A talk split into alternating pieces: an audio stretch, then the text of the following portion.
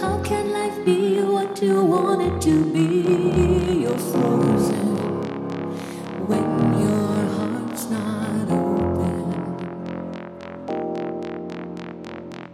You're so consumed with how much you get. You waste your time with hate and regret. You're broken when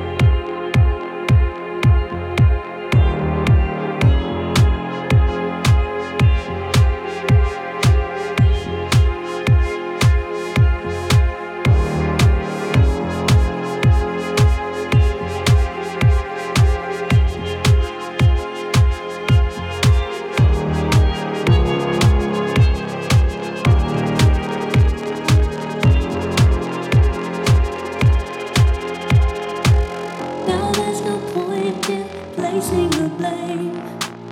And you should know I suffer the same if I lose